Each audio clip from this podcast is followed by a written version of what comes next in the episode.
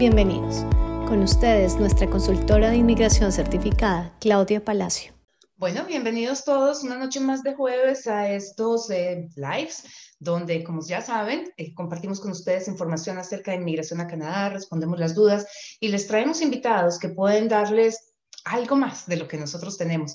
Y hoy eh, tenemos a una persona muy, muy especial con la que he trabajado desde hace muchísimo tiempo y que maneja uno de los colegios más interesantes que tiene este país pero la voy a dejar de última eh, para presentarla y le voy a dar la bienvenida, como siempre, a Carolina y a Saru, que me acompañan todos los jueves. Salud, Carolina, ¿cómo están? Hola Claudia, buenas noches y buenas noches para toda nuestra audiencia. Gracias por estarnos acompañando nuevamente en nuestro tour por inmigración a Canadá. Y bienvenida también Helen, nuestra invitada especial. Y Carolina, ¿cómo estás? Buenas noches Claudia, buenas noches Saru y buenas noches a nuestra, a nuestra invitada especial. Qué rico tenerlos nuevamente esta noche. Eh, esperamos que tengan muchas preguntas y que toda la información que les demos aquí sea de valiosa ayuda para ustedes. Bueno, y ahora sí les cuento que tengo con nosotros a Helen Costa. Ella es la directora de Estudiantes Internacionales para América Latina de Algonquin College. Helen, ¿cómo estás? Y mil gracias por acompañarnos hoy. Gracias, Claudia. Gracias, Carolina. Gracias, Aru. Mucho, muy Estoy muy feliz de estar aquí con ustedes hoy representando uno de los mejores colleges de, de Canadá, Algonquin College, en Ottawa. Y hoy estoy aquí para hablar mucho de nuestro college y también de la ciudad de Ottawa y las oportunidades que, que tiene la ciudad de Ottawa. Sí, es una ciudad espectacular. Mi hija está viviendo allá desde hace ¿Cuánto? Hace como cinco años. Bueno, Ottawa, para los que, los que siguen Canadá, saben que es la capital del país, aunque la ciudad más grande de Ontario no sea Ottawa, sino Toronto, pero pues Ottawa es el centro de gobierno y es una ciudad preciosa, donde uno de sus mayores atractivos es el río que pasa por toda la ciudad, em, por toda la mitad, y que en invierno se convierte en una gran pista de patinaje sobre hielo. Es una de las cosas que más me gusta. Muy interesante, muy lindo también en invierno. Bueno, Helen, y cuéntame un poquito, Algonquin, ¿cuántos programas tenemos en este momento eh, para estudiantes internacionales? Porque sé que tienen un montón, pero no todos están disponibles para los internacionales.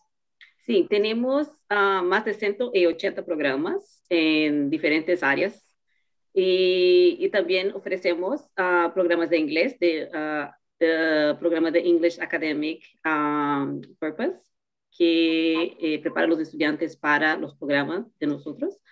Y también tenemos diferentes pathways con diferentes escuelas de inglés. Y todos los programas de Algonquin están enfocados en la necesidad que tiene en la ciudad de Ottawa. No solamente porque mucha gente piensa que Ottawa solamente tiene el mercado de trabajo solamente para, para el gobierno.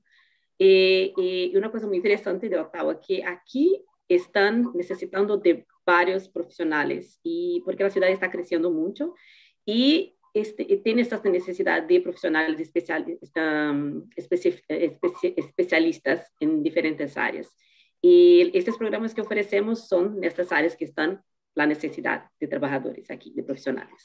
Vi que tienen una, o sea, una lista bastante interesante de programas en el área de la salud. Y yo voy a aprovechar, Carolina, y me disculpas, pero es que a mí me emociona tanto tener a Helen que me voy a robar un poquito de tu tiempo porque sé que tú trabajas con Helen y con, con Algonquin pero es que me, emociona tanto saberlo de la parte de salud que me robó el tiempo de Carolina. Helen, cuéntame qué tienen ustedes en el área, en esta área que es, uno de los suecos que tenemos en Canadá.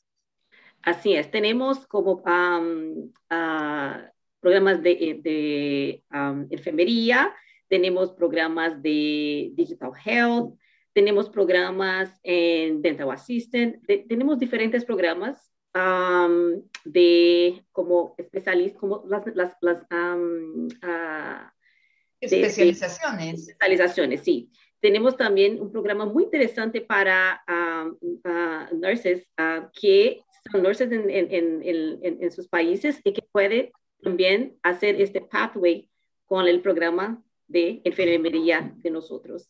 Y también tenemos ah, programas en, no solamente de salud, que también programas de business, programas de ingeniería, programas de tecnología de la información, programas y una cosa muy importante también, que mucha gente tiene, tiene un poco de, de, de, miedo, miedo de hacer programas de, de salud, porque cuando el estudiante hace un programa de, por ejemplo, de enfermería con nosotros, antes de terminar el programa, tiene el examen, que hacen el examen para que puedan trabajar en la área. ¿okay? Entonces, nuestros programas son muy, muy interesantes en el área de, de, de salud.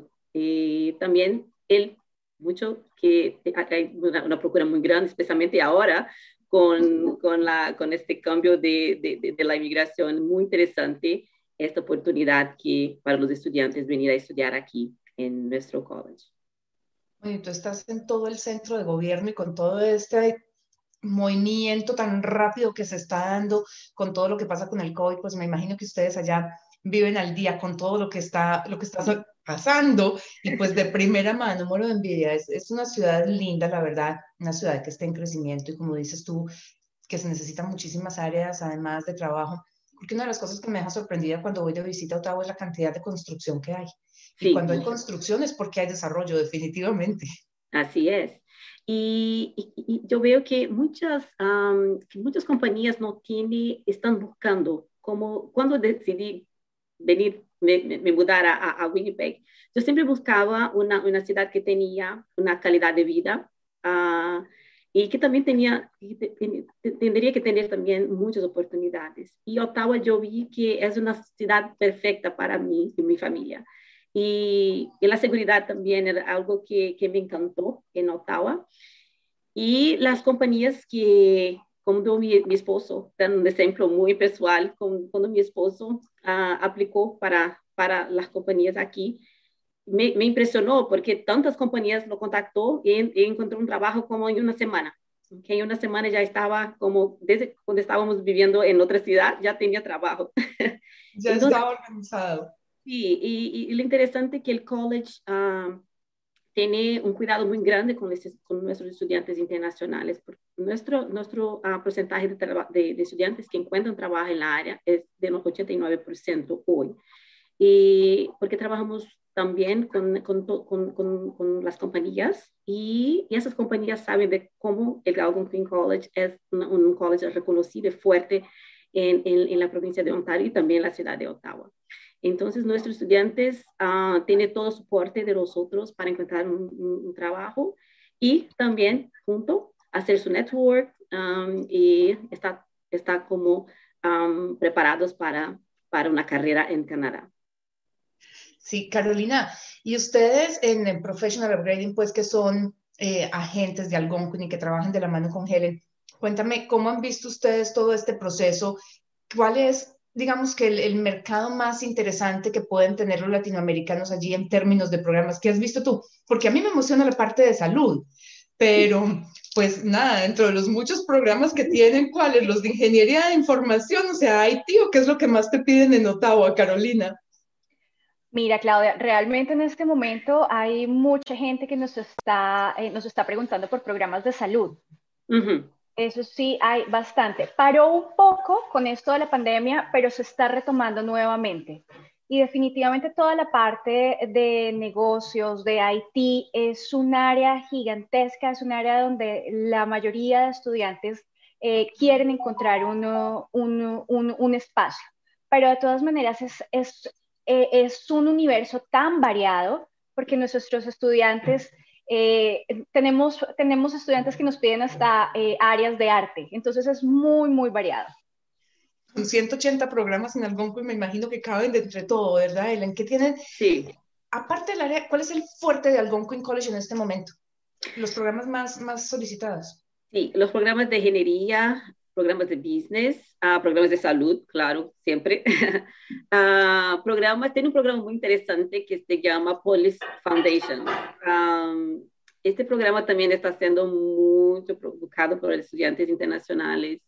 Eh, uh, programas de personal support, programas de, wow, es, es como, es, son muchos programas buenísimos y programas de culinaria, de turi, uh, el área de turismo, Uh, un programa, los programas muy interesantes también, las artes creativas, que nosotros estamos um, uh, en la, nuestra escuela de, uh, de design, ganó el, primer, el, el premio, el sexto del um, mejor escuela del mundo en animación. Entonces, es una, es una, escuela muy fuerte también, que tenemos un, un gran um, privilegio de, de, ser una de las escuelas que tiene en sexto lugar, mejor del mundo en, en animation. Wow. Pues mm, yo me voy a adelantar y les voy a contar algo porque mientras eh, estamos aquí conversando, yo voy viendo pasar las preguntas y yo sé que ya Saru me va a regañar porque a ella es a la que se le ponen bravos los, los asistentes a estos webinars porque le dicen que se brincaron las preguntas, pero es que hay algo bien importante y es que hoy tenemos a Helen Costa de, de Algonquin College que queda en Ottawa por una razón. Nosotros hace un par de meses estuvimos hablando del programa de nominación provincial de Ontario. Este programa para mí es perfectamente uno de los más difíciles que tiene el país, justamente por la demanda que hay. A Ontario es donde todos queremos llegar, porque sencillamente es la provincia más grande, porque tiene las ciudades más grandes, las más bonitas y todo lo que ustedes quieran, desde mi punto de vista, para los que están en Vancouver y prefieren a Vancouver, mil, mil disculpas, Vancouver me pareció espectacular, pero tiene un clima que a mí personalmente no me gusta porque llueve todo el año. Pero bueno, Ontario es como el foco, donde la mitad del mundo se quiere venir para Canadá, es para Ontario. Pero como les decía, a mí el programa de nominación de Ontario me preocupa mucho porque recibimos muchos estudiantes internacionales. Ontario recibió 307 mil en el 2019 y pues el cupo de nominación provincial son 7.300. ¿Y qué ocurre con todo esto? Que la concentración de la gente llega a Toronto como tal. Y entramos en una competencia que es brutal. Cuando una persona va a aplicar para una nominación provincial en Ontario la compañía que le da soporte tiene que tener por lo menos cinco empleados en nómina que sean residentes o ciudadanos canadienses y la compañía tiene que facturar un millón de dólares al año si está dentro del área metropolitana de Toronto. O tiene que tener la mitad de eso, o sea, tres empleados en nómina que sean residentes o ciudadanos canadienses y facturar medio millón de dólares si está fuera del área metropolitana de Toronto. De allí la razón de que tengamos hoy a Helen y Algonquin College, porque Ottawa, a pesar de ser la capital, está lejos de Toronto, está a cinco horas de Toronto. Eso significa dos cosas. Lo primero que el requisito para el programa de nominación provincial es la mitad, o sea, medio millón, y tres empleados en nómina que sean residentes o ciudadanos. Y la segunda, que tienen menos demanda, porque como la gente llega a Toronto, pues si Ottawa nos queda cinco horas, entonces tenemos mejores chances de que un empleador nos diga, por favor, quédese porque usted es la persona que yo estoy buscando, porque no reciben la inmigración natural, la tienen que jalar. Así que para las personas que están considerando eh, Ontario y que cuando se sientan conmigo a revisar, yo les digo, me preocupa Ontario, me dicen, claro, pero es que de todas maneras yo me quiero ir para Ontario. Pues hombre, aquí está la razón y la razón puede ser Ottawa. Es una ciudad de un poco más de, de medio millón de habitantes, es una ciudad preciosa con un canal que es absolutamente hermoso en invierno para los que dicen que se mueren de pánico de venir a Canadá en invierno, les digo que es la época más linda que tiene Ottawa, el invierno. Además, las luces en el Parlamento son para uno morir y los espectáculos en el Parlamento en invierno son divinos. Así que ya, habiendo hablado del programa de nominación provincial, mm, no sé si Salud quiere empezar con unas preguntas y así nos vamos mezclando. Helen, tú nos vas contando cosas, vamos atendiendo a todos los que nos están preguntando y vamos como intercalando todos. Claro que sí, totalmente de acuerdo contigo, Claudia. Ottawa es espectacular, es una ciudad maravillosa. Y bueno, vamos entonces a iniciar acá con Alan. Él nos pregunta cuál región ofrece la posibilidad de aspirar a la residencia permanente con un empleo NOC C y D. Los programas de nominación provincial que reciben códigos mm, C y D son Yukon, Northwest Territories, eh, Ontario tiene unos poquiticos en el área agrícola, eh, en el área de costura industrial, o sea, los que manejan las máquinas, tiene unos muy poquitos también en el área de conducción de camiones. Saskatchewan tiene algo en conducción de camión. British Columbia tiene en el área de turismo, en la parte de housekeeping, o sea, los aseadores de los hoteles y en la parte de, la recepción del hotel. Em, tenemos en código C en los programas pilotos de las Atlánticas, pero no tenemos en código D. Mm, y tenemos los critical workers en eh, Prince Edward Island y si mal no estoy en Newfoundland. Mm, son unos códigos, son poquitos realmente. Eh, no es tan sencillo, pero es posible. Hay que buscar la estrategia, porque la gran mayoría de las veces para estos programas de nominación provincial, que son códigos no calificados, la persona tiene que haber estado ya viviendo y trabajando con la compañía que le está dando soporte para esa nominación por un periodo de tiempo específico. La gran mayoría son de nueve meses, pero hay algunos que piden seis meses de trabajo ya con la compañía. Hay, muchos de ellos piden que el permiso de trabajo que tenga sea a través de un LMIA, que es cuando la compañía demuestra que no consiguió residentes o ciudadanos canadienses, o si es para las personas que están bajo un permiso de trabajo de postgraduado, tienen unos requisitos especiales. Perfecto. Casualmente Jenny nos saludaba desde Yukon. Ahora Jairo nos pregunta. Jenny debería contarnos en el chat cómo está hoy en día Yukon y cómo son las auroras boreales. Muero de ganas por viajar a Yukon. Creo que todos, yo también me muero por ver ese espectáculo de la naturaleza.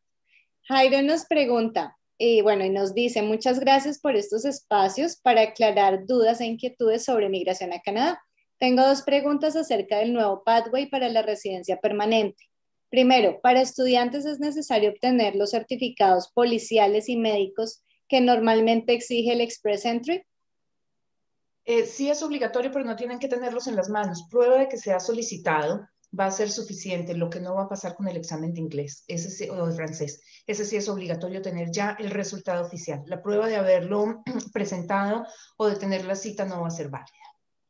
Segunda pregunta, ¿se puede aplicar el pathway sin tener el postgraduate work permit o tengo que aplicar primero al postgraduate para aplicar a este programa? Yo terminé esta semana todas mis materias y estoy a la espera de la, de la graduation letter para aplicar.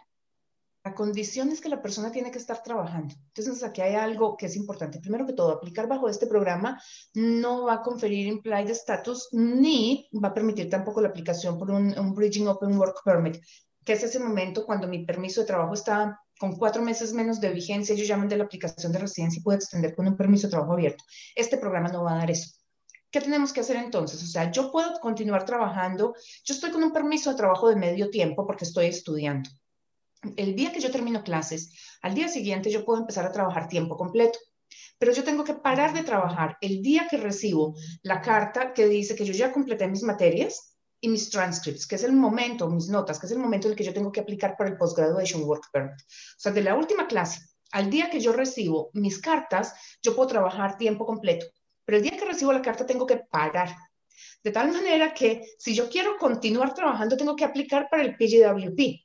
Y es condición que la persona para aplicar a este programa de residencia esté trabajando. Entonces, mi recomendación es, háganlo todo en paralelo tengan lista la aplicación del Postgraduation Work Permit, empiecen el proceso, si no alcanzan a, recibir el completion letter antes del 6 de mayo, pues están dentro de ese periodo de tiempo que pueden trabajar full time, pero no vayan a dejar de mandar el Postgraduation Work Permit porque se van a quedar sin estatus. Entonces, es bien, bien importante. No tienen que recibirlo, no tienen que mandarlo, pero tienen que cumplir con la condición de estar legalmente en el país y de estar trabajando en el momento en el que mandan la solicitud de residencia.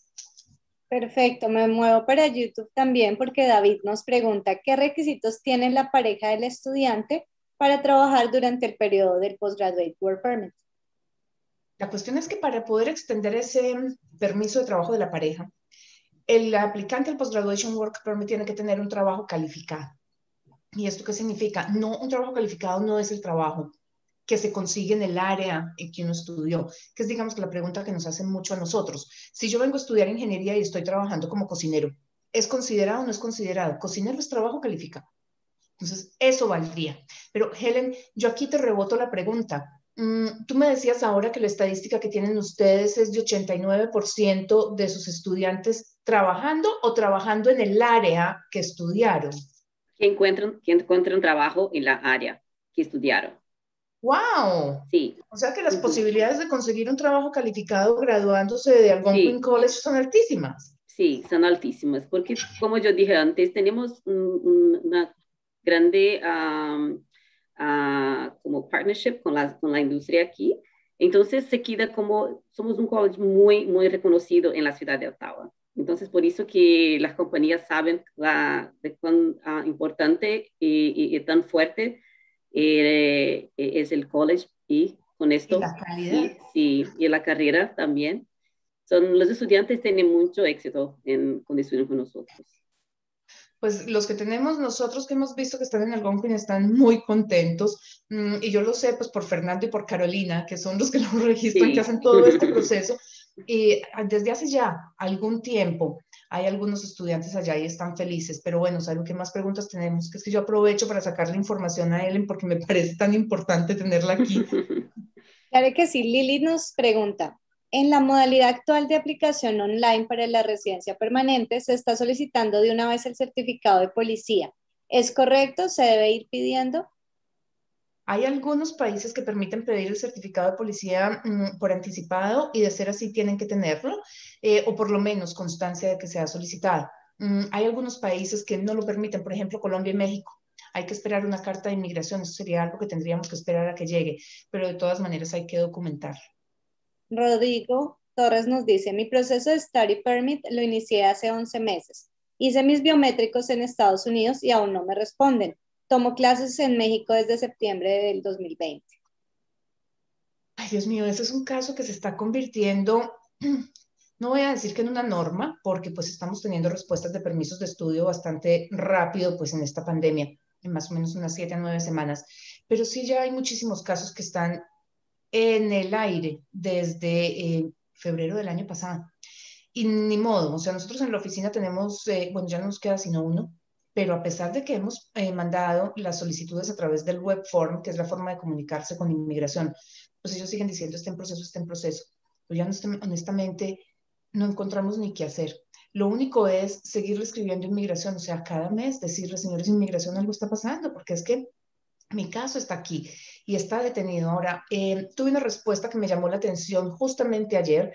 Tenemos un, un caso que lleva ya mucho tiempo en proceso, no tanto como este, pero sí mucho tiempo en proceso, y resolvimos mandar un email directamente a la Embajada de Perú. Y la Emaja de Perú me responde y me dice, ¿a qué embajada lo mandó? Yo, señor, pero, o sea, se manda online, me imagino que entienden el proceso, se manda online, dependiendo de su país de origen, o sea, del país que marca la persona, el sistema lo dirige a una embajada, lo que significa que por default yo tuvo que haber llegado a la embajada de Perú. Entonces, ¿cómo me está preguntando usted qué embajada lo tiene? Se supone que son ustedes. Entonces, valdría la pena mandarle un email a la embajada de tu país diciéndole yo quiero saber qué está pasando porque me he comunicado con ustedes a través del web form y no pasa nada, pues entonces, señores embajada, respóndame, por lo menos para saber si fue que fue a parar a otra embajada, porque también hemos visto que muchos permisos de estudio de América Latina fueron a parar al Medio Oriente, a Jordania, a Arabia Saudita y a Dubái. Entonces, pues hay que saber dónde está para ver cómo nos vamos a enfrentar a esto. Perfecto, sí, Rodrigo, de hecho, también estaba preguntando que si recomendabas hacer una solicitud de información a la RCC y que si le podíamos ayudar con eso. Claro que sí, podemos pedir las notas del expediente. Lo que pasa es que las notas del expediente se van a demorar 35 días, que es lo que se está demorando ahora. Pero mientras tanto, valdría la pena mandarle a la embajada a Rodrigo. Y claro que sí, si quieres, mándale un email a saru a hola.cepalacio.com mmm, y ponle en el asunto que quieres averiguar dónde está tu, eh, tu permiso de estudio y pues arrancamos por ahí. Perfecto. Mónica también nos pregunta, para el programa que salió de 90 mil cupos, ¿se tiene información de cómo subir la aplicación? Eh, todavía no tenemos las instrucciones finales del gobierno, estamos esperando que las publiquen. Tenemos dos opciones, o se va a ir a través del MyCIC account o se va a ir a través del nuevo portal que lanzó el gobierno hace semana y media. Yo diría que se va por el portal nuevo porque de lo contrario podríamos tener todas las aplicaciones ya montadas y simplemente dar clic en Submit. Así que asumo que va a ser a través del portal nuevo. Y lo único que se puede hacer hasta ese momento es crear la cuenta, o sea, es el, el username básicamente y el password, no más, porque hasta que no se abra la categoría no se puede empezar a subir documentos. Janine nos comenta su situación. Ella dice, mi esposo y yo estamos en espera de la residencia. Yo soy la aplicante principal y me encuentro en Canadá. Mi esposo está en Cuba y no se ha podido realizar el chequeo médico ya que tiene que viajar a un tercer país. Si solicito que la saque de la aplicación o que lo saque de la aplicación para que se me otorgue a mí primero la residencia, ¿cuál es el proceso para que él obtenga su residencia una vez pueda viajar a realizarse el chequeo? ¿Cree usted que es mejor esperar a que se realice su chequeo médico? Definitivamente hay que esperar, no es que sea mejor, sino que hay que esperar. En el momento en que uno retira a una persona de la aplicación de Family Class o de, de, una aplicación de residencia, porque no se puede cumplir con los exámenes médicos, la persona es inelegible para ser patrocinada de por vida, o sea, ya que inelegible bajo el Family Class, simplemente porque no se hizo los exámenes médicos, no quedó declarada, no quedó allí. Mi recomendación es espere, porque es un tremendo problema. O sea, lo que tengo que decir para removerlo es mandar un documento de inmigración, una declaración juramentada diciendo no se va a hacer los exámenes médicos, por favor retírelo. Inmigración les va a devolver un documento diciendo si usted lo hace, esta persona no puede ser patrocinada de por vida. Y en ese caso, a él le tocaría hacer el proceso como, se, como lo hizo la persona que está aquí, o sea, a través del Express Entry, con una oferta de trabajo, con un permiso de estudio, y esto se vuelve una bola imposible de manejar. Entonces, mi recomendación es, esperemos, no hay de otra.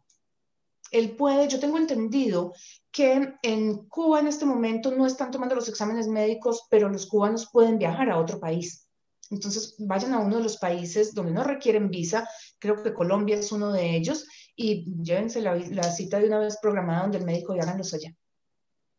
Correcto. Guadalupe nos dice, yo voy a Sol Marie como estudiante. Si mi esposo logra un año de experiencia laboral, ¿podría empezar el proceso de residencia en el programa rural o no es válido su permiso?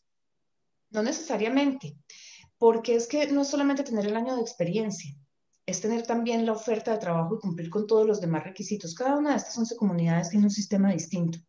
Hay algunos que son sistema de puntos y ahí sí me corcharon porque no sé el de Souls of Mary si es exactamente de puntos y por qué lo da, o es simplemente un pass-fail.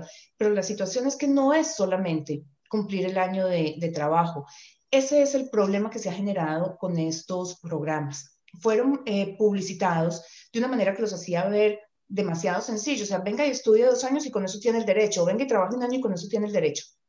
Hay otro factor que hay que tener en cuenta, es que son 11 comunidades y hay solamente 2.750 cupos anuales, lo que significa que son 250 cupos personas por año, por ciudad. Y de la forma en la que fueron publicitados, hay más de 200 candidatos que se fueron a vivir, a estudiar a cada college. ¿Qué significa esto? Que si yo tengo una familia de tres, mi marido, mi hija y yo, en el momento en el que a mí me selecciona esta comunidad, se van tres cupos. Entonces, antes de hacer ese registro al college, si el plan es residencia, siéntense y revisen la tabla de selección de la ciudad como tal, sus habilidades, porque es que los trabajos que están allí son también dependiendo del tipo de economía. Así como el Algonquin College maneja los programas educativos dependiendo de lo que necesita Ottawa como ciudad, estos programas de selección comunitaria están basados en lo que necesita la ciudad. Entonces, si es Sault Marie, si es Timmins, si es eh, Sudbury, son áreas bastante mineras, son las áreas eh, mineras de, de, Ontario, pues los trabajos van a estar enfocados en eso. Hay algunos, obviamente, que serán en áreas administrativas y lo que quieran, pero el foco está en su fuente primaria de economía. Entonces, revisen primero esa tabla a ver cuáles son las posibilidades reales de poder entrar por ese programa. Y recuerden, son, van a ser máximo 250 eh, cupos por, eh, por ciudad, porque no hay más. El gobierno no aprobó sino 2.750 para las 11 comunidades. Bueno, aprovechando que tenemos a Helen acá, nos pregunta Luis, ¿qué opciones tengo de ingreso al Gonkin College sin IELTS porque ahora no aceptan Duolingo? Uh, aceptamos a TOEFL, TOEFL Home, que ahora usted, eh, los estudiantes pueden hacer uh, en, la casa. No aceptamos Duolingo, lamentablemente. Aceptamos Cambridge, Kyle y Melab. Más también, uh, por ejemplo, si el estudiante no tiene el nivel inglés, y necesita hacer un termo de inglés o dos termos, porque tenemos um, diferentes termos en Algonquin. Y el estudiante también tiene um, uh, la facilidad de hacer nuestro placement test online. ¿okay? Entonces, si el estudiante viene, a hacer con nosotros el programa de inglés, puede hacer el, placement test. Y con el placement test en un costo de 85 dólares, y aquí el estudiante va a saber cuánto tiempo necesita para hacer el programa de inglés con nosotros. Eh, más el TOEFL, hoy está, estamos aceptando el uh, TOEFL Home, que es el más conveniente para, para, para la América Latina. Claro. Ah, perfecto. Muchas gracias, Helen. Eh, Perdóname, Saru, ya que, ya que Helen nos está hablando de esto, también me gustaría que eh, Helen le explicara un poquitico a nuestra audiencia eh, cuáles son esos, eh, esos puntajes eh, que necesita Algonquin para, para entrar a los programas. Si nos puedes dar como un pequeño brief sobre, sobre esas, um, esos niveles, esas sí, claro, sí, claro. Para los programas de certificado, diploma y uh, el diploma avanzado de tres años, uh, IELTS uh, overall 6.0, no mínimo 5.5, ¿ok?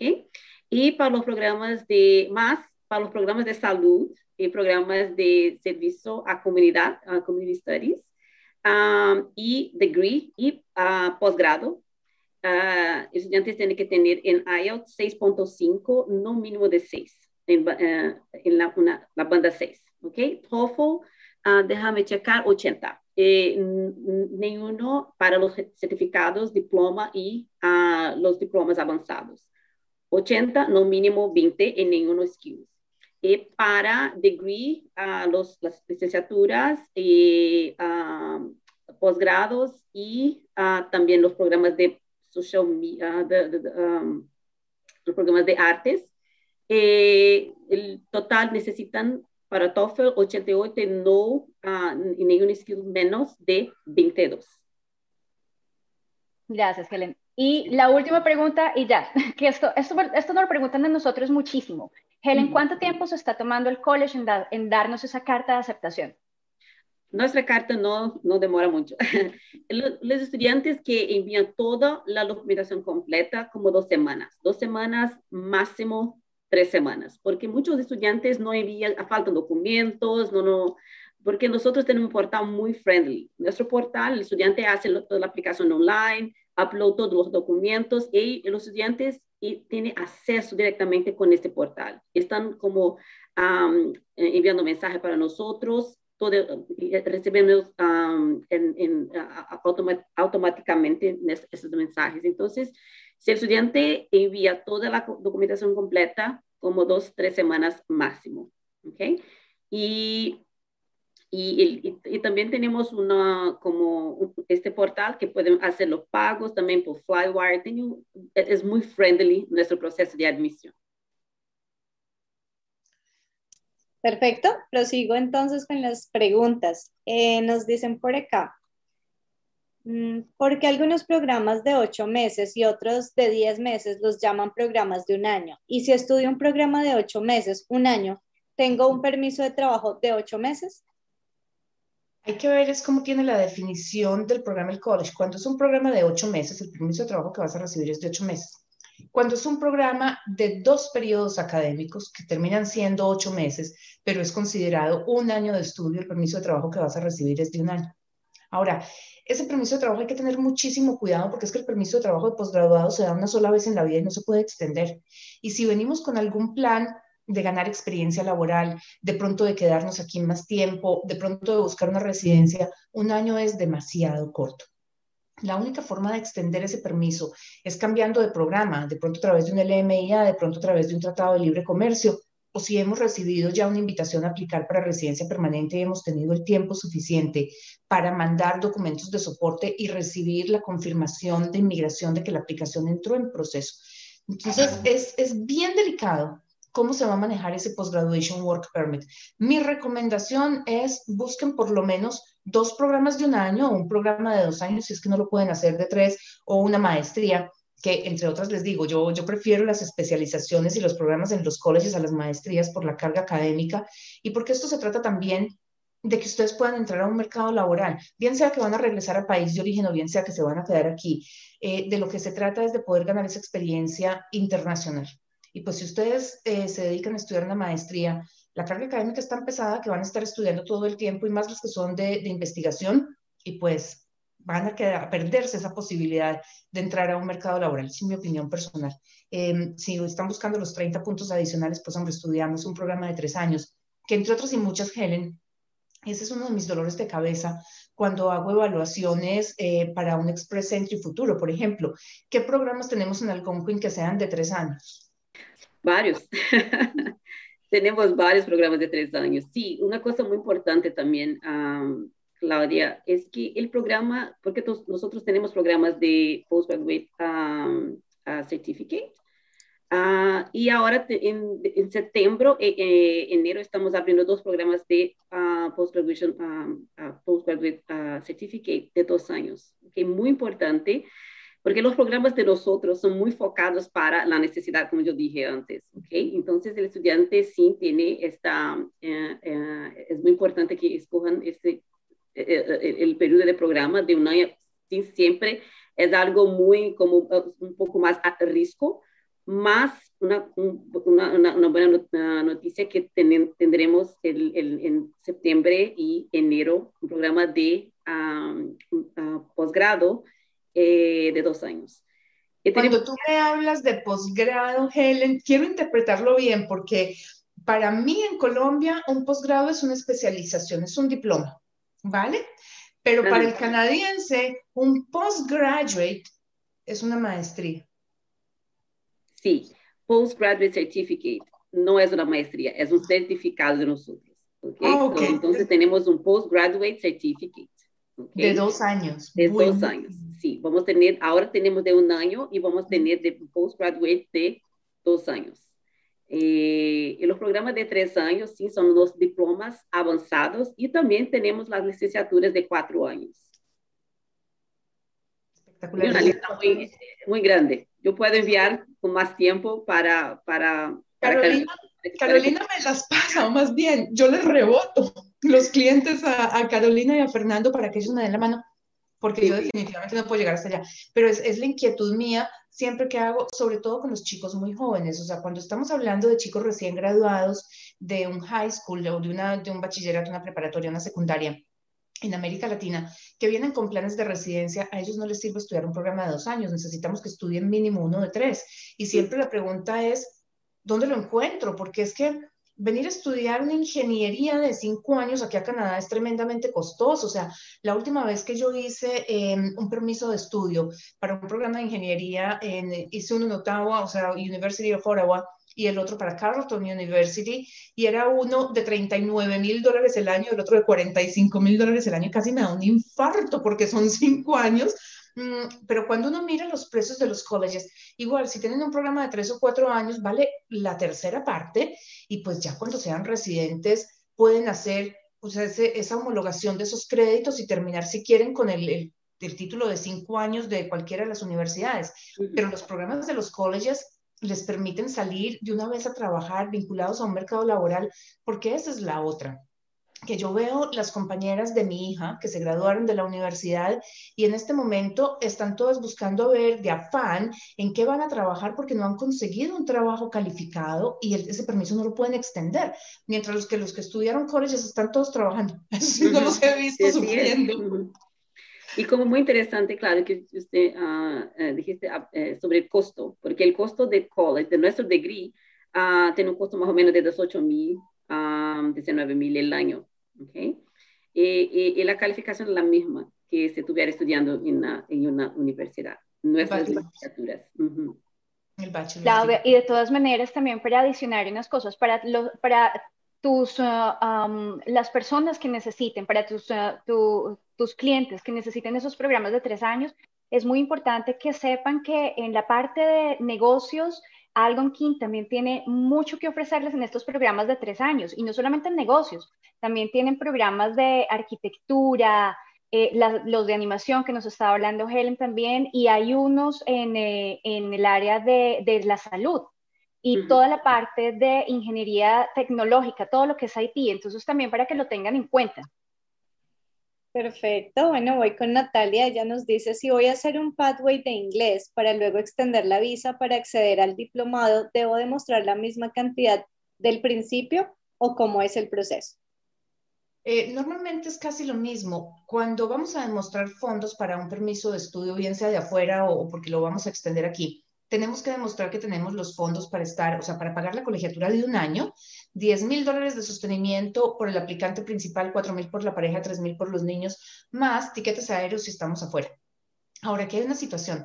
Cuando venimos a estudiar, digamos, inglés a una institución pública, y Helen me corregirá, estamos hablando de que el año puede costar entre 15 y 17 mil dólares. Si yo vengo con mi pareja, yo no puedo trabajar mientras estudio inglés, pero mi pareja sí. Si yo vengo a estudiar inglés a una institución privada, ni mi pareja ni yo trabajamos. Me vale un poquito menos, tal vez me valga, no sé, 12, 13, 14 mil dólares, pero no puede trabajar mi acompañante. Entonces, a veces eh, lo uno compensa lo otro. Pero hay algo donde la gente se enreda a veces y donde veo yo las solicitudes de extensión de permisos de estudio negadas. Y es cuando la persona viene a estudiar seis meses de inglés y va a hacer la extensión del permiso después para pasar al college y entregan la carta del college, pero calculan solamente los seis meses que les hacen falta y entonces entregan solamente la mitad del presupuesto. Tienen que cubrir el año, así sea seis meses de inglés y el primer semestre o cuatro meses de inglés y un semestre, tienen que cubrir un año completo de fondos. Y eso es bien importante que lo expliquen cuando están haciendo esa extensión. Y Helen me corregirá si yo dije un, pues un número que no era correspondiente al año de inglés. Listo. Norly nos pregunta, ¿los programas de posgrado de dos años se pueden conseguir en un college o solamente en universidades? Carolina, tienes el micrófono bloqueado. Ok, programas de posgrado, como nos los decía Elena hace, hace un rato, claro que se pueden conseguir también en college. Están los diplomas, los certificados o los advanced diplomas. Eh, buenas noches, nos dice Adrián. Eh, doctora, tenemos la siguiente pregunta. Un segundo. Mm, y muchas gracias por este espacio. Mi esposa y yo tenemos cuatro años de experiencia en el área de tecnología. Tenemos pensado ir a Canadá y que uno de nosotros estudie mientras el otro trabaja. Me gustaría saber si nos recomiendan Ottawa como una opción para lograr la residencia permanente. Saludos desde Bogotá, Colombia. ¿Me repite si tenemos edad, Charu, por favor? Sí, la, espérame a ver, dice no, dice que tienen cuatro años de experiencia en el área de tecnología. Eh, quieren que uno estudie y el otro trabaje, pero no, no me dan edades. Lo que pasa es que aquí es donde empiezan a jugar muchas cosas y por eso cuando ustedes se sientan a tomar decisiones basados en lo que oyen en estos webinars, tienden a cometer errores. Y esto suena terrible, pero espero que lo entiendan desde, o sea, desde lo que esto implica. Resulta que cuando ustedes toman la decisión de inmigrar, ustedes están haciendo un plan a futuro. La gran mayoría. O sea, son muy pocos los que dicen, bueno, me voy, si funciona bien y si no, pues me regreso, no importa. Es una experiencia de vida maravillosa y ya está. La gran mayoría dicen, yo me voy, pero, pero mi plan no es volver. O sea, me voy con una idea clara de quedar. Y aquí, la situación es que hasta el 2015, Inmigración Canadá funcionaba distinto. Y como en Canadá todos somos inmigrantes, siempre tenemos a alguien que nos dice, no, pero es que yo lo hice así. Y no lo están haciendo de mala fe, lo están haciendo con el mayor de los gustos, porque es que ellos lo hicieron y les funcionó. Pero a la velocidad que cambia inmigración, lo que hizo mi hermano ayer, ya hoy no me sirve a mí. Entonces ustedes están tomando decisiones de vida basadas en información parcial, que es la que les puedo dar yo aquí, o la que les da cualquiera de los consultores o los abogados de inmigración que hacen también webinars gente supremamente seria y con todo el conocimiento, y no es que ninguno de nosotros no les queramos dar la respuesta. Es tan fácil como esto. La variación de un año a otro es significativa en el Express Entry, son cinco puntos, año contra año.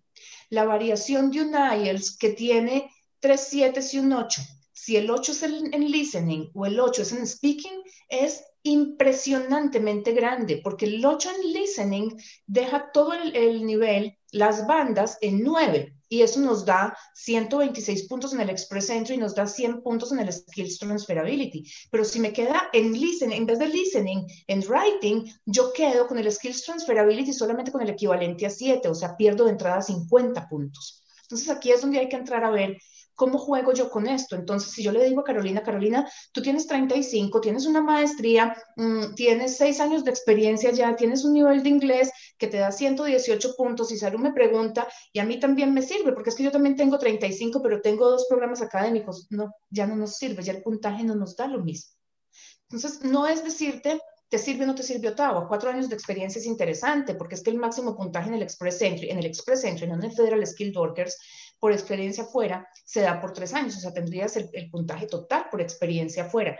Pero la pregunta del millón aquí es, ¿cuántos años tienes? ¿Cuál es cada una de las categorías individuales de inglés? y tu pareja. Porque cuando tú vienes con la pareja de los 600 puntos posibles, 560 son para ti y 40 para tu pareja. Hay parejas que ayudan mucho en el puntaje, hay parejas que restan muchos puntos y eso hay que entrar a analizarlo. Entonces, Ottawa es maravilloso, Algonquin College es espectacular, los programas son de muerte lenta, pero aquí, si es un propósito migratorio, lo que tenemos que ver es a cuántos puntos llego dentro de cuatro años cuando yo haya hecho mis dos años de estudio, mi año de trabajo y haya presentado mi examen de inglés. Esa es la pregunta que hay que responder. Y con la información que me das no tengo suficiente. Entonces pueden ir a la página nuestra. En la mitad de la página hay un, un, campo dorado que dice evaluación de perfil. Allí pueden llenar el perfil y les estaremos contestando. Les voy a pedir un favor denos una semana, porque con el anuncio del gobierno de las 90 mil residencias permanentes, estamos a reventar de preguntas y queremos contestarles a todos. Créanme que es, para nosotros es muy importante. pero necesitamos un poquito de tiempo. El lunes de la semana entrante se une otra persona más a nuestro equipo. El equipo viene creciendo, pero necesitamos darle soporte a los que ya tenemos en proceso antes de que se nos enloquezcan. Así que para los cuestionarios, denos siquiera ocho días y van a recibir respuesta. Bueno, y para eso también les quiero comentar que tenemos las consultas personalizadas. Obviamente la persona que agenda su cita pues tiene prioridad en cuanto a la evaluación de perfil porque se va a necesitar esa evaluación de perfil para su consulta. Entonces, si quieren hacerlo, ya saben, como dijo Claudia, pueden ingresar a nuestra página web oficial www.cepalacio.com para que puedan saber ese puntaje, ese plan migratorio y tengan una estrategia para lograr ese objetivo con éxito acá en Canadá, pues con base en la, en la gran experiencia que tiene Claudia y toda la orientación que tenemos el equipo de Palacio Immigration para brindarles.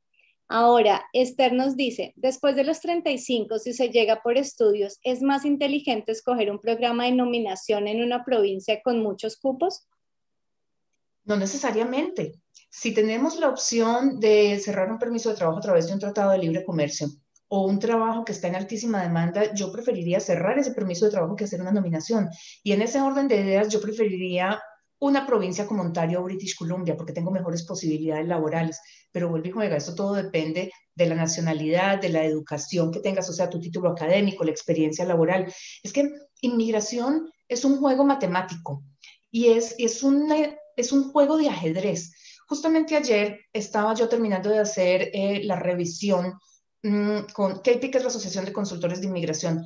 Eh, no es el cuerpo regulador, es la asociación. Y mm, yo ayudo allí en, la revisión de toda la categoría económica de Canadá para las personas que van a presentar el examen para sacar la licencia de consultoría de inmigración. Y teníamos la tabla abierta. ¿De qué tenemos? Y tenemos 111 categorías de nominación provincial. Tenemos 16 programas pilotos. Tenemos los tres programas federales. Y tenemos además todo lo que es la parte temporal. Ustedes se alcanzan a imaginar la cantidad de posibilidades que hay.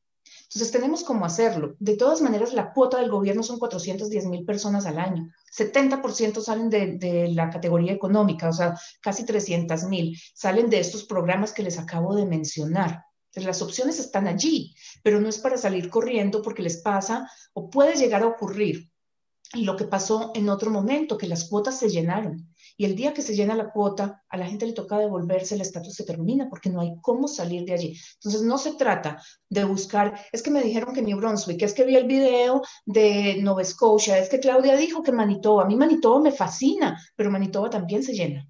Entonces, hay que ver es el perfil. En dónde encajan. ¿verdad? Cada perfil, eso es lo más importante, porque cada persona es diferente y cada proceso es distinto y eso hay que tenerlo claro también. Lo que le sirve a uno no le sirve a todos. Ahora, eh, Jaime nos pregunta, mi hijo está en un grado décimo en Colombia, tiene 16 años y quiere ir a estudiar en un college en Canadá cuando se gradúe de su high school. Estuve viendo el video sobre cuánto dinero se necesita para emigrar pero allí se habla en particular de las familias. Quisiera preguntar para el caso de una sola persona, en este caso mi hijo, que se va, él se va por estudios, ¿cuánto debería ser el presupuesto para poderlo apoyar? Bueno, y ese video salió de las 18 con Ricardo Rivera, que es en los domingos a las 18 hora de Toronto y es por Instagram y los invito a que nos sigan porque de verdad que para Ricardo y para mí es súper emocionante poder compartir ese espacio con ustedes, porque es un espacio donde tratamos de aterrizar todas estas cosas que se hablan en las redes sociales sobre inmigrar a Canadá. Em, Ricardo y yo, ninguno de los dos somos partidarios de vender ilusiones. Y con mucha frecuencia vemos en, en, todas las redes sociales alguien que dice, yo me vine para Canadá con mil dólares y logré quedarme, y yo con 300 dólares fui capaz de sobrevivir un año, y me vine a estudiar a un college privado, un programa de seis meses y saqué la residencia. Y todo esto son realmente excepciones a la regla, em, son casos muy, muy raros y que generan un riesgo o involucran un riesgo alto. Entonces, las 18 les invito a que lo vean porque se trata de, de asentar un poquito todo esto. En términos de responder esta pregunta, ¿qué necesitamos para una persona que viene sola? Un año de colegiatura. ¿Cuánto me vale el college? Helen nos acaba de decir entre 18 y 19 mil dólares. 10 mil dólares de sostenimiento, ya tenemos 29 mil tenemos que tener los costos de transporte. Vamos a poner la crítica eh, desde Chile, que es el etiquete más costoso, son 2.000, serían 31 mil dólares. Eso es lo que inmigración me pide que yo le muestre en un extracto bancario para poder solicitar la visa. Ahora, ¿cuál es la realidad? Que este chico llega aquí, afortunadamente viene solo y seguramente va a vivir en una habitación rentada, que si se va para Ottawa, le va a costar alrededor de unos 800 dólares mensuales compartir eh, un apartamento de dos alcobas con, con, otro compañero o de pronto un poquito menos si son tres, pero bueno, tenemos que tener ese presupuesto de vida y tenemos que tener un presupuesto con el que no contamos nunca. Y hay que tenerlo también, porque es que llegar a Ottawa, en Ottawa cae nieve como en ninguna otra parte de este país, es hermoso. Se necesita una chaqueta de invierno muy buena y una chaqueta de invierno vale mínimo 500 dólares y unas botas de invierno valen mínimo 250 dólares. Y tenemos que tener en cuenta el libro que nos falta del college y tenemos que tener en cuenta, porque es que el muchacho no puede vivir solamente de el, o sea, los, los, las sopas que le venden en el supermercado, tenemos que tener en cuenta que el muchacho tiene que comprar un mercado y que el mercado en Canadá es a un precio muy distinto, entonces empiecen a sumar, porque si se dieron cuenta, ese dinero del que hablamos, es lo que me pide inmigración, pero con eso no alcanzo ni siquiera a pagar los tres años de college. Si lo reservara solamente para pagar los tres años de college, estaría hablando de 60 mil dólares. Y lo que no puede ocurrir si tenemos un proyecto de residencia y un proyecto también de terminar la carrera, es que no se pueden suspender semestres. Porque en el momento en el que yo suspenda el semestre, si a mí me toca suspender dos semestres, así sean no consecutivos, es factible que en el momento en el que yo pida la extensión de mi permiso de estudio, inmigración me diga, ¿Sabes qué? No, porque la idea del permiso del programa de estudio es que la persona venga a Canadá a trabajar efectivamente en sacar ese título académico. Si yo estudio un semestre, suspendo uno, estudio un semestre, me tiro el siguiente, pierdo un montón de materias, hago dos, suspendo uno y el programa que yo iba a hacer o que este chico de 19 iba a hacer, que era de tres años, se convierte en cuatro años y medio, le va a tocar primero extender el permiso de estudio, que quedamos en manos de inmigración. Y un permiso de trabajo de posgraduado, lo más factible es que no se lo den. Entonces tenemos que venir preparados no solamente con el mínimo que nos exige inmigración para el permiso, sino con una planeación de qué es lo que me voy a gastar realmente. Y para eso les tengo una historia. Hubo uno de mis clientes em, que justamente me respondió hoy, él vio ese video de las 18 y me escribió y me dijo, Claudia, te regalo esto. Y me mandó una tabla de Excel donde se puede hacer absolutamente la planeación financiera para venir a estudiar a Canadá. Y no les voy a contar quién es y mm, no les voy a contar más, simplemente les voy a decir, prepárense para la tercera semana de mayo, porque lo vamos a tener sentado aquí explicándonos su tabla y nos la va a regalar. Ese día le pueden bajar de, nuestra página para que ustedes la usen y puedan hacer toda esa planeación financiera y se puedan venir tranquilos. Maravilloso. Además de eso, bueno, quiero también recordarles que nuestras redes sociales nos pueden encontrar como Palacio Immigration en Facebook, en nuestro canal de YouTube, también en Instagram, en Twitter como Palacio IC.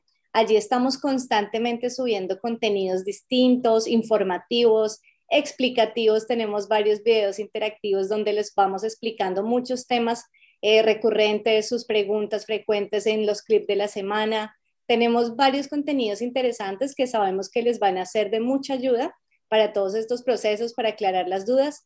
Además de eso, tenemos todos los jueves este espacio que es de ustedes. Ustedes dirigen estos, estos live porque finalmente son las preguntas de ustedes las que queremos responder. Ah, quiero hacer un pequeño paréntesis y es que sé que hay muchas dudas y preguntas con respecto a la nueva política pública y está claro que el 6 de mayo inicia toda esta, esta locura, diría Claudia pues nos escriben a hola.cepalacio.com si saben que tienen eh, la posibilidad de ser elegibles para esto, quieren aplicar a su residencia e iniciar el proceso, escríbanos a hola.cepalacio.com y también no sé qué diría Claudia, si el próximo jueves, que todavía estamos a tiempo de, aclarar muchas de esas preguntas, lo dedicamos también a, estas personas que, que tienen tantas dudas sobre la nueva política, los requisitos, los procesos y demás. ¿Qué me dices?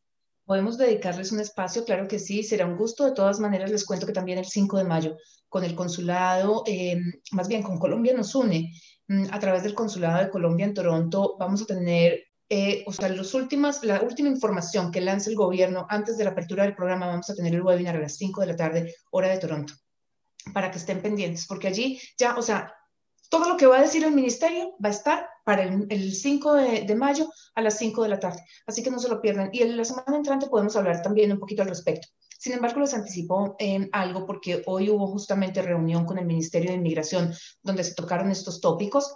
Y dentro de las muchas cosas es que el costo de aplicación, o sea, para la categoría económica es 1.410 por adulto, va a ser 1.050. Los niños van a aplicar con 150 dólares, no con 225. O sea, hay, hay unas medidas interesantes, pero hubo un consenso general. Y les pido el favor que tomen atenta nota. Y es que se espera que el porcentaje de aplicaciones que se reciban incompletas o que generen problemas por equivocación en la información, y aquí voy a tratar de decirlo de la manera más políticamente correcta posible. Estoy hablando de equivocación. Realmente la palabra en inmigración es misrepresentation, o sea, que se emita, omita o que se oculte información. Se espera que esos y los que estén incompletos sean un porcentaje tremendamente alto. Por eso se van a recibir las 90 mil aplicaciones, pero no calculan que siquiera la mitad pasen la primera prueba. Tengan muchísimo cuidado con lo que van a decir en esa aplicación, porque ya también hubo gente que me dijo, bueno, pero es que yo puedo modificar mi categoría porque es que yo soy supervisor, pero entonces pues me puedo poner de mesero porque pues igual trabajo en un restaurante lo que ustedes digan en esa aplicación va a quedar grabado en la, información de inmigración, en la base de, datos del gobierno. Cuando ustedes, si no entran en esa cuota, pero alcanzaron a mandar algo, si le rechazan la, residencia, cualquier cosa pasa y tienen que aplicar después a través de algún programa, y entonces ahí si ponen su trabajo calificado, van a terminar con problemas de misrepresentation, que es lo que yo les decía, que trataba de ponerlo políticamente correcto. Así que por favor siéntense y trabajen esa aplicación, estén listos para el 6 a las 12 del día con la mano en el, en el, en el mouse tratando de hacer un login, pero ni exageren ni limiten las cosas porque puede tener unas repercusiones a largo plazo que son mucho más complicadas que no alcanzar a entrar en esa puta. Muchas gracias, Claudia, por esas aclaraciones.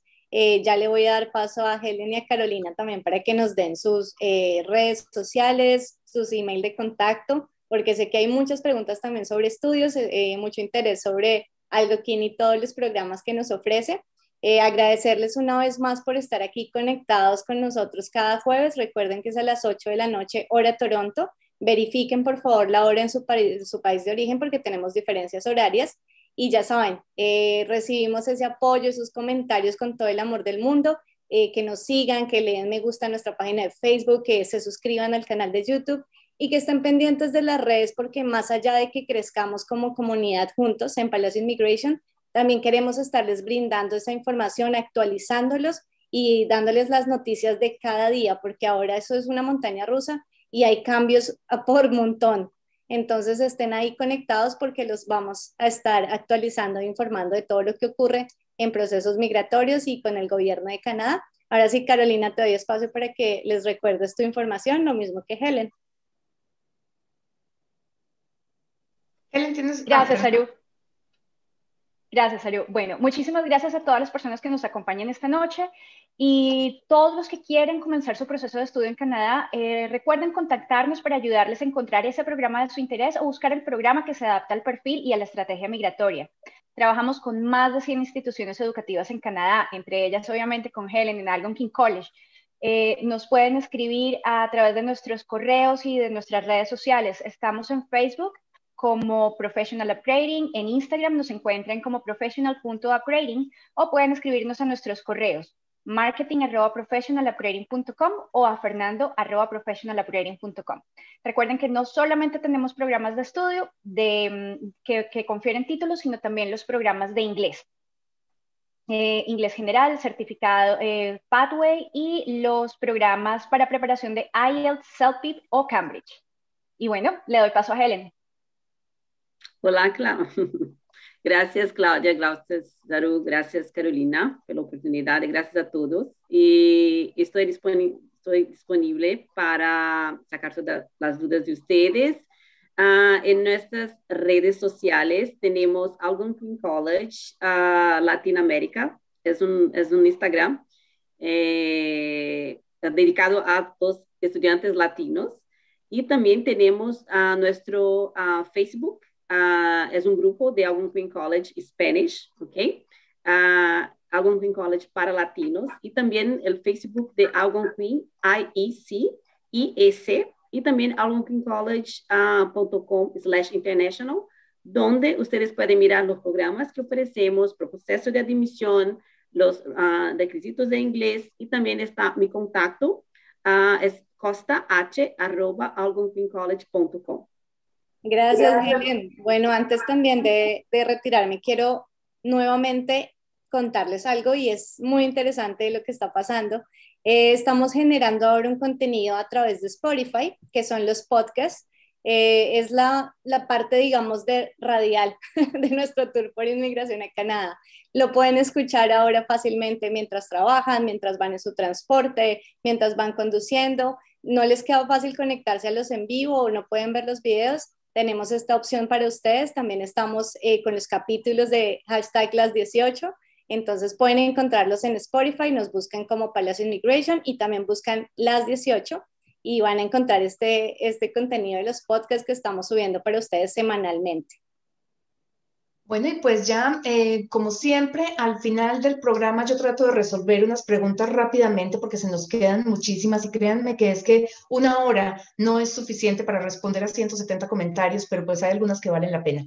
Hubo alguien que preguntó cómo funciona el proceso del Startup Visa, que es una visa para emprendedores. Alberta tiene uno dentro de su programa de nominación provincial, está buscando traer eh, jóvenes emprendedores en el área de tecnología que se encuentran en este momento en Estados Unidos. Eh, tenemos otro que es el federal y pues bueno, de lo que se trata es de tener un proyecto innovador que reciba el soporte de una organización que les pueda proveer fondos. Aquí se llaman los Angel Investors, los Venture Capital Funds y los Incubators. Y básicamente lo que tienen que hacer es ponerse en contacto con estas organizaciones, presentarles en 30 segundos el elevator pitch de eh, su proyecto y entrar en un proceso que puede tardar alrededor de un año, donde ustedes tienen que tener los fondos para estar en Canadá durante ese año sin trabajar y para poner a correr su negocio. Si al final de ese proceso ustedes eh, reciben la carta de soporte de esta, eh, de esta institución y en el caso de que sea uno de los dos grandes fondos, los Venture Capitals o los Angels Investors, tienen que recibir 200 mil o por lo menos 75 mil dólares eh, de fondos para arrancar con su proyecto. Es una visa hermosa, un poquito complicada, fue un programa que se lanzó en el 2013, que apenas está cogiendo forma realmente porque por muchísimos años estuvo quieto.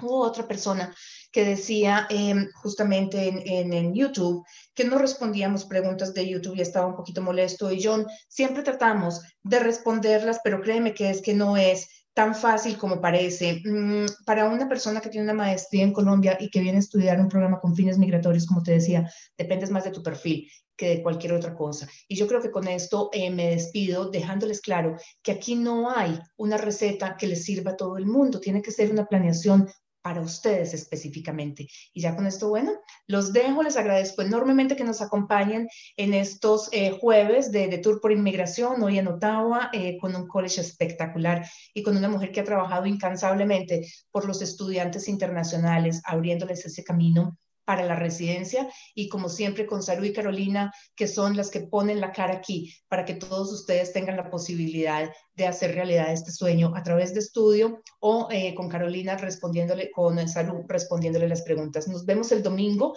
a las 18 hora de Toronto o el jueves de la semana entrante a través de estos tours por inmigración. Que tengan todos una feliz noche.